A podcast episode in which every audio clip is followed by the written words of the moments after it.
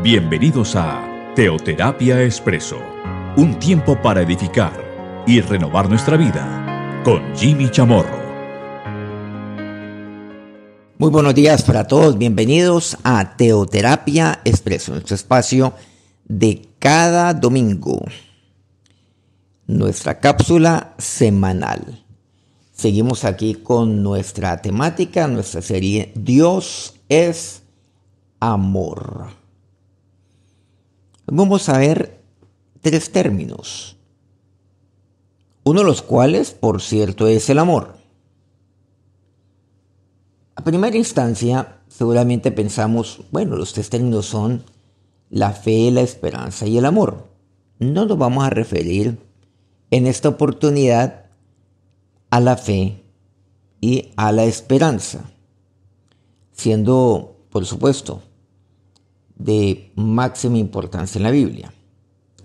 Nos vamos a referir a otros dos términos que se suman al amor. ¿Cuáles serán esos dos?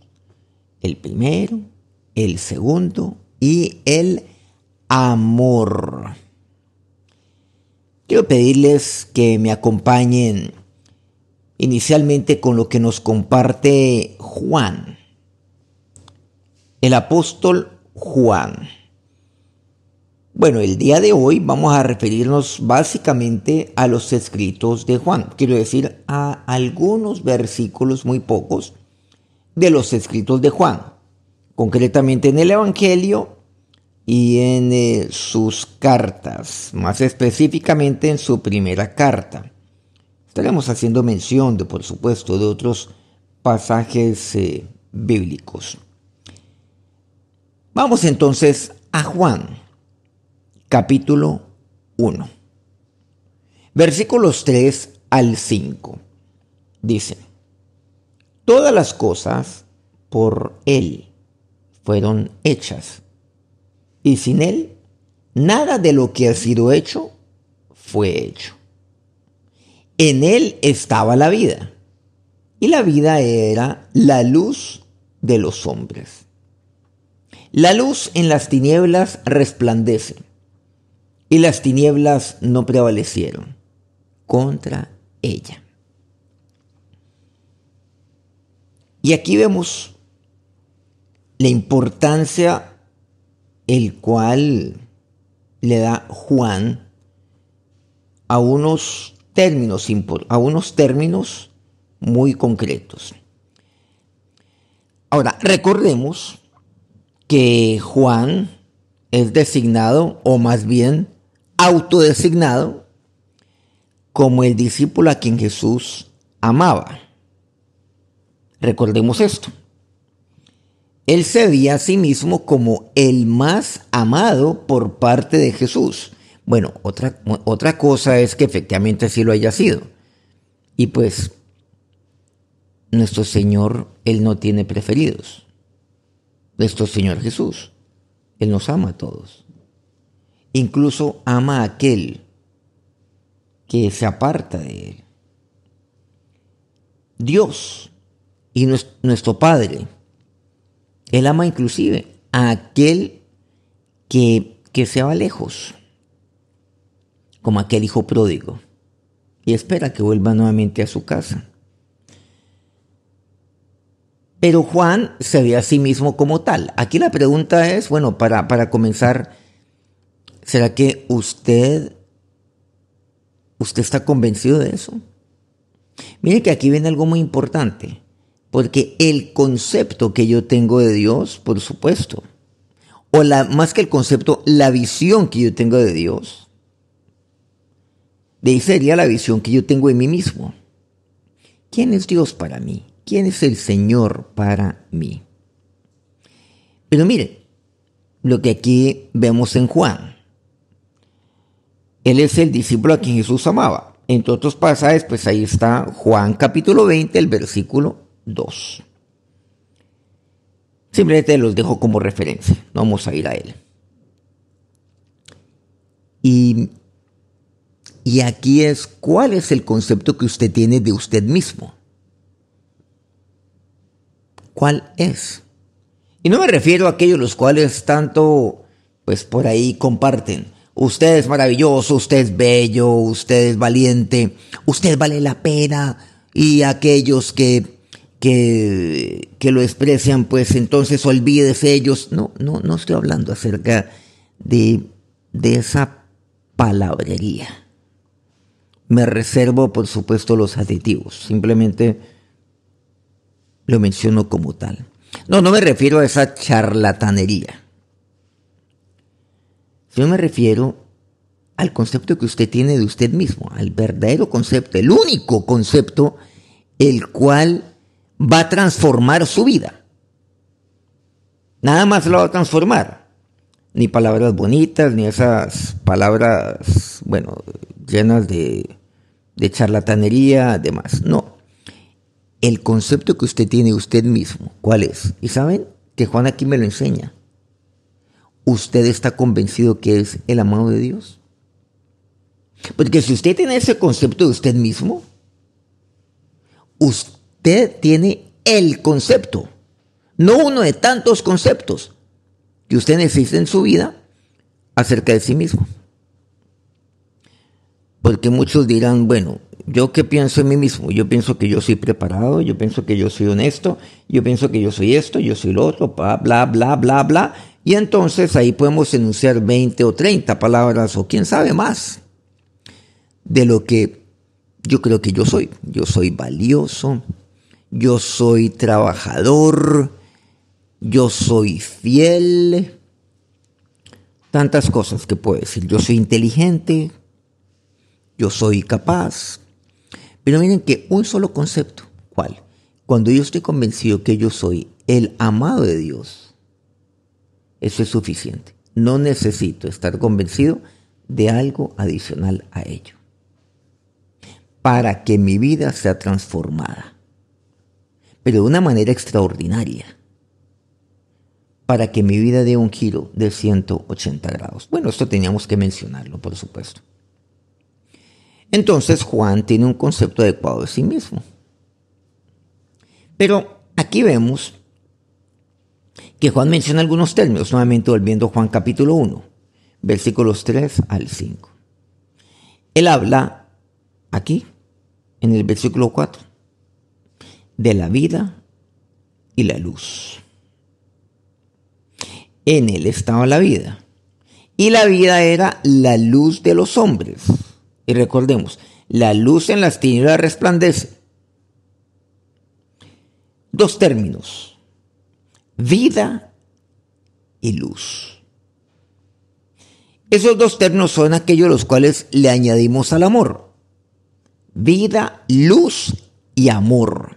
Son tres términos fundamentales que aquí emplea Juan, no solamente aquí en este Evangelio sino también en sus cartas. Este Juan usa el concepto de amor ágape, que es el amor de Dios, más que cualquier otro escritor del Nuevo Testamento. Incluso, recordemos algo lo cual hemos ya compartido en varios programas, enseñando que Dios es amor. Entre otros pasajes podemos resaltar aquel de 1 de Juan 4.8. Dios es amor. De igual manera, Juan aquí nos enfatiza y afirma que, que Él es luz y que en Él no hay tinieblas. Es más, dice, la luz en las tinieblas resplandece y, las tinieblas no prevalecieron contra ella. Recordemos primero, o mejor, Juan 1, versículo 5. Pero también podemos ir a 1 Juan 1, en el versículo 5. Este es el mensaje que hemos oído de él y os anunciamos. Dios es luz y no hay ninguna tinieblas en él. Reiterando lo de Juan 1.5, qué interesante. Primero Juan 1.5 ratifica, o más bien más no ratifica, reitera lo de Juan 1.5. Y este es el mensaje que hemos oído de Él, que yo oí de Él y que muchos hemos oído de Él. Y lo que yo oigo, esto yo les anuncio. Dios es luz y no hay ningunas tinieblas en Él. Miren que Juan también tiene otra característica importante. Este, que tenía el concepto adecuado de sí mismo. Recordemos que es el amado de Dios. El único concepto que es necesario en mi vida que yo debo tener acerca de mí mismo. De ahí se derivan demasiadas cosas, muchísimas. Dios es luz. Pero, ¿qué característica? ¿Se acuerdan de lo que le comparte Pablo a Timoteo en 2 Timoteo 2? Lo que ha sucedido a mí ante muchos testigos, esto encarga a hombres fieles que sean ñoños para enseñar también a otros, para anunciar también a otros y enseñarles. Y eso es lo que dice Juan. El mensaje que hemos oído de él, esto exactamente les anuncio. O sea, eso se llama fidelidad. La fidelidad en la comunicación. ¿Qué quiere decir? Que Dios es luz en todo momento. Y eso es lo que en este momento necesitamos, la luz de Dios. Pero si bien necesitamos la luz de Dios, a la luz de ese pasaje, Dios es luz. O sea, en últimas, ¿qué necesitamos hoy? A Dios. ¿Por qué? Porque estamos en medio de tantas tinieblas. Pero hoy, ¿qué es lo que vemos? Que muchas personas añaden tinieblas a las tinieblas. Y hoy necesitamos es luz en medio de las tinieblas. Pero, ¿cómo las tinieblas pueden ser luz? Eso no es posible. Claro, luz en medio de las tinieblas, pero creo que ya la palabra de Dios nos está aclarando cada vez más y más que es que Dios es luz. Por lo tanto, necesitamos es a Dios. Muchas veces decimos, ay, necesitamos una luz en medio de, de tanta confusión. No, necesitamos luz, necesitamos es a Dios, porque Dios es luz. Necesitamos es a alguien. Necesitamos una luz como si fuera una cosa. Una luz. Como si la luz fuera una idea como si la luz fuera un, un argumento. No, como si fuera una propuesta. Necesitamos es a alguien. Dios es luz. Por lo tanto, cuando no tenemos a Dios, no hay luz. Cuando un pueblo no tiene a Dios, es un pueblo que no tiene,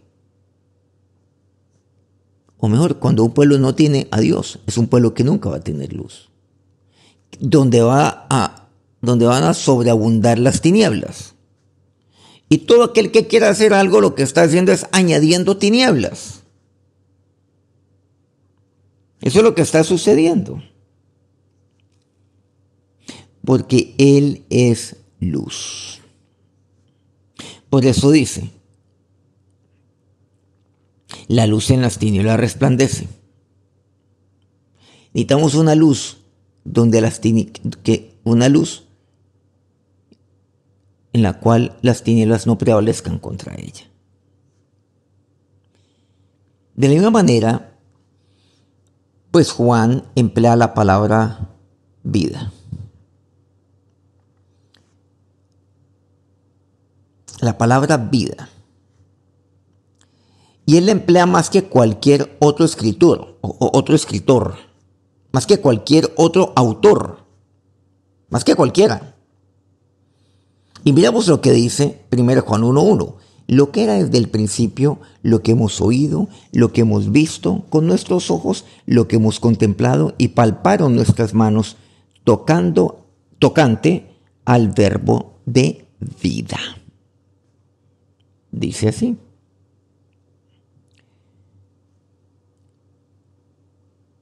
Palparon nuestras manos, tocante al verbo de vida. Entonces vean qué interesante lo que aquí me dice. Volviendo a Juan 1.4, el primer pasaje que leímos en el día de hoy. En él estaba la vida, y la vida era la luz de los hombres. ¿Qué quiere decir esto? Que necesitamos luz. Pero a la luz de este pasaje, la luz es vida. Y aquí viene algo. Pero ¿qué es lo que tiene vida? ¿Algo etéreo tiene vida? ¿Un argumento tiene vida? Algunos dirán que sí. Desde el punto de vista seguramente poético, pero tomémoslo literalmente. Muchas veces a los cristianos se nos señala de que hablamos muy poéticamente, pero que hay que hablar muy aterrizadamente. Es a la inversa. En el mundo se habla, bueno, y, con esto no quiero, por supuesto, menospreciar la poesía, ni más faltaba, a mí me encanta. Pero creo que estamos entendiendo a qué nos estamos refiriendo. El mundo se habla muy figurativamente, muy románticamente, más bien, hablemoslo de esa manera. Pero la palabra sí me habla muy claramente, muy directamente, muy literalmente me está hablando aquí. ¿Quieren, un lenguaje literal? Vamos a la palabra de Dios. ¿Quieren lenguaje romántico por ahí? Un, un lenguaje por allá, por allá como, como medio extraño, de quién sabe qué dimensión. Oigan al mundo. Pero la palabra sí me habla directamente. Yo creo es todo lo contrario. Cuando me dice, que la vida era la luz de los hombres, necesitamos luz. Claro que sí. Y hoy más que nunca, bueno, siempre hemos necesitado luz. Hoy vemos que necesitamos luz. En todos los aspectos. Y en toda la tierra y en todos nuestros pueblos. Pero la luz necesita vida. Y yo le pregunto, ¿quién tiene vida? ¿A qué se refiere entonces con vida? Pues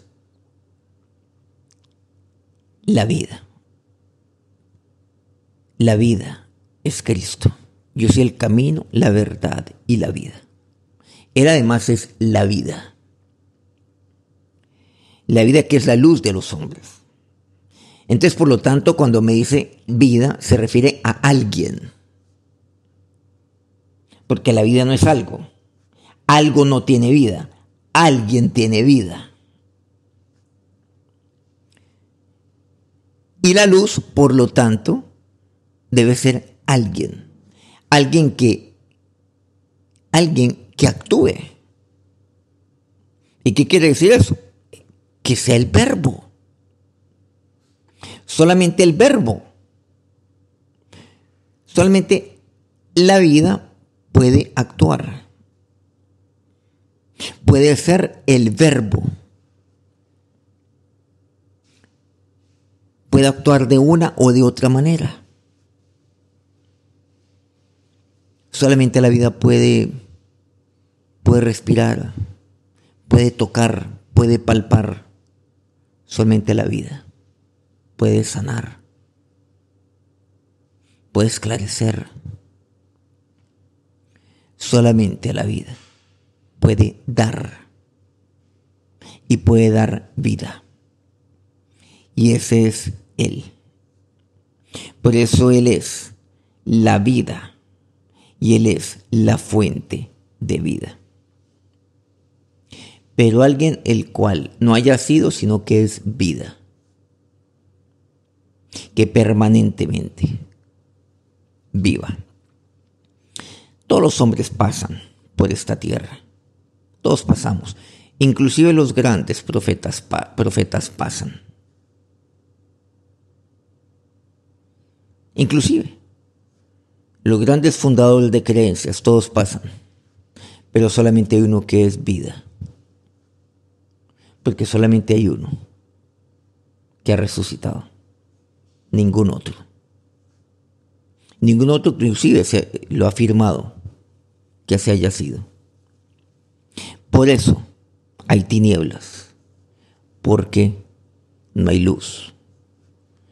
Y porque la luz únicamente es la vida. Y la vida es la luz. Nos dice aquí Juan.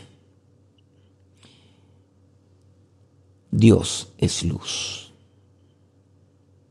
En él estaba la vida y la vida era la luz de los hombres. Y damos vida. Por supuesto, nuestro Señor, pues Él ha, él ha sido desde el principio. Y es, el creador de tanto la, pues podemos decir, de la vida física en la tierra, como Él es la vida ahora. Eso lo vemos en tantos pasajes bíblicos, entre ellos Colosenses 1.16, Hechos 17.28. Pero no olvidemos, de una manera especial, Él es la vida, de acuerdo, reitero, a Juan 14.6. Y como lo vimos en nuestro pasaje inicial, en Él estaba la vida, que denota salvación, vida eterna, basada, por supuesto, en la propia vida de nuestro Señor. Con respecto a la luz, vemos que Cristo no solamente creó la luz física desde Génesis, concretamente Génesis 1.3, y luego todas las fuentes de luz posteriores que vinieron, bueno, en Génesis 1.14, sino que Él es la luz.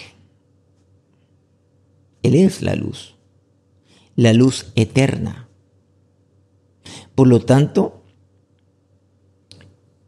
si la vida es la luz de los hombres, por lo tanto la vida ha sido eterna en Él.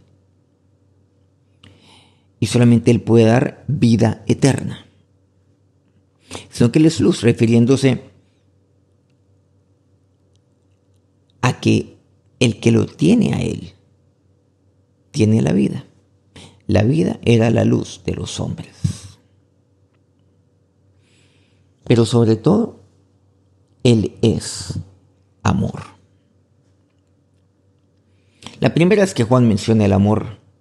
Entiendas, el amor ágape se nos dice que de tal manera amó Dios al mundo. Y que ese amor, el amor de Dios, ese amor eterno de Dios, ese amor inmerecido, inmerecido hacia mí, por Él, lo llevó a dar a su Hijo unigénito. Es amor inmerecido de Dios hacia mí, pero es amor eterno. Lo llevó a entregar a su Hijo unigénito, para que todo aquel que en él cree no se pierda, mas tenga vida eterna.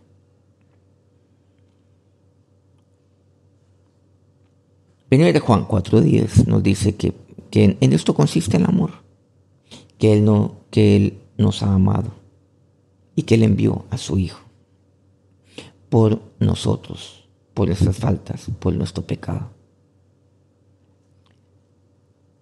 Por eso Juan enfatiza tres términos, la vida, la luz y el amor, más que cualquier otro escritor.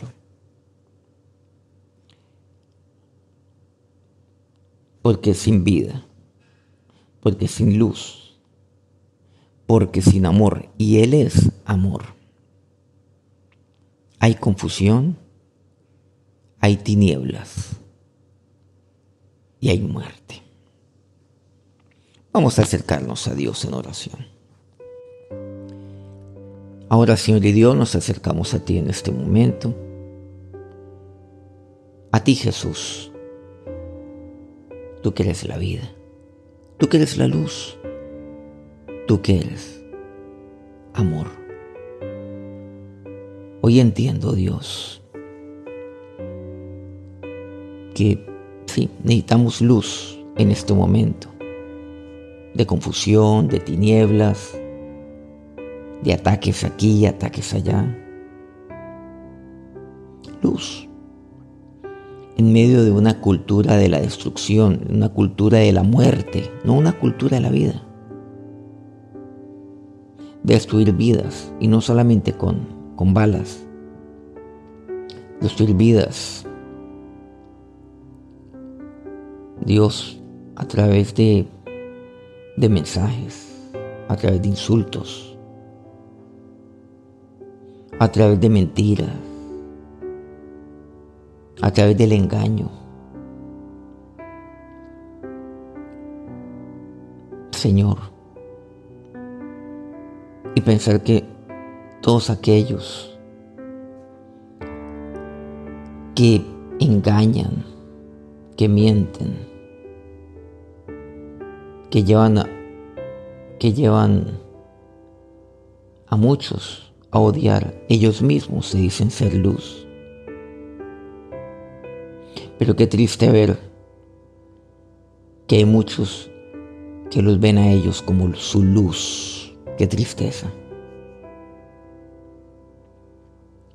Pero siendo tan evidente que tú solo eres la luz, siendo tan evidente que la acusación, que el engaño, que el insulto, eso, eso no puede ser luz. Sin embargo, se ha posicionado como luz en este mundo. ¿Cuál ha sido la necedad y la ceguera de este mundo, Señor?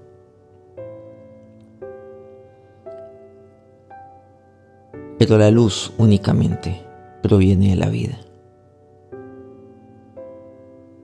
Y tú eres la vida, Jesús, solamente tú. Pero puede, puede venir, puede venir de aquel que es vida. Muchos hoy pueden decir que tienen vida, pero no son vida. Algunos podrán decir sí. Comparto una, un mensaje de vida. Pero ¿cuál es, de, ¿cuál es ese mensaje? ¿De qué se trata? De ellos mismos.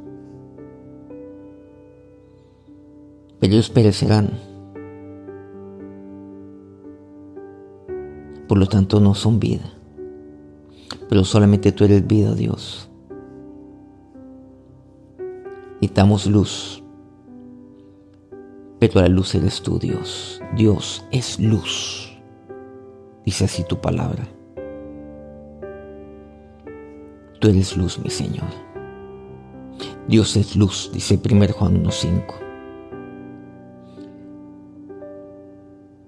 Solamente tú eres luz. Y es a ti a quien necesitamos aquí, Jesús. Porque solamente tú eres vida.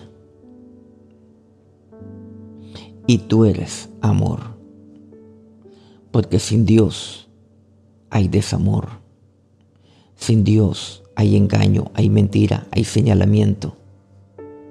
Sin Dios hay odios, hay rencores, hay egoísmos. Por eso tú eres vida, tú eres luz y tú eres amor.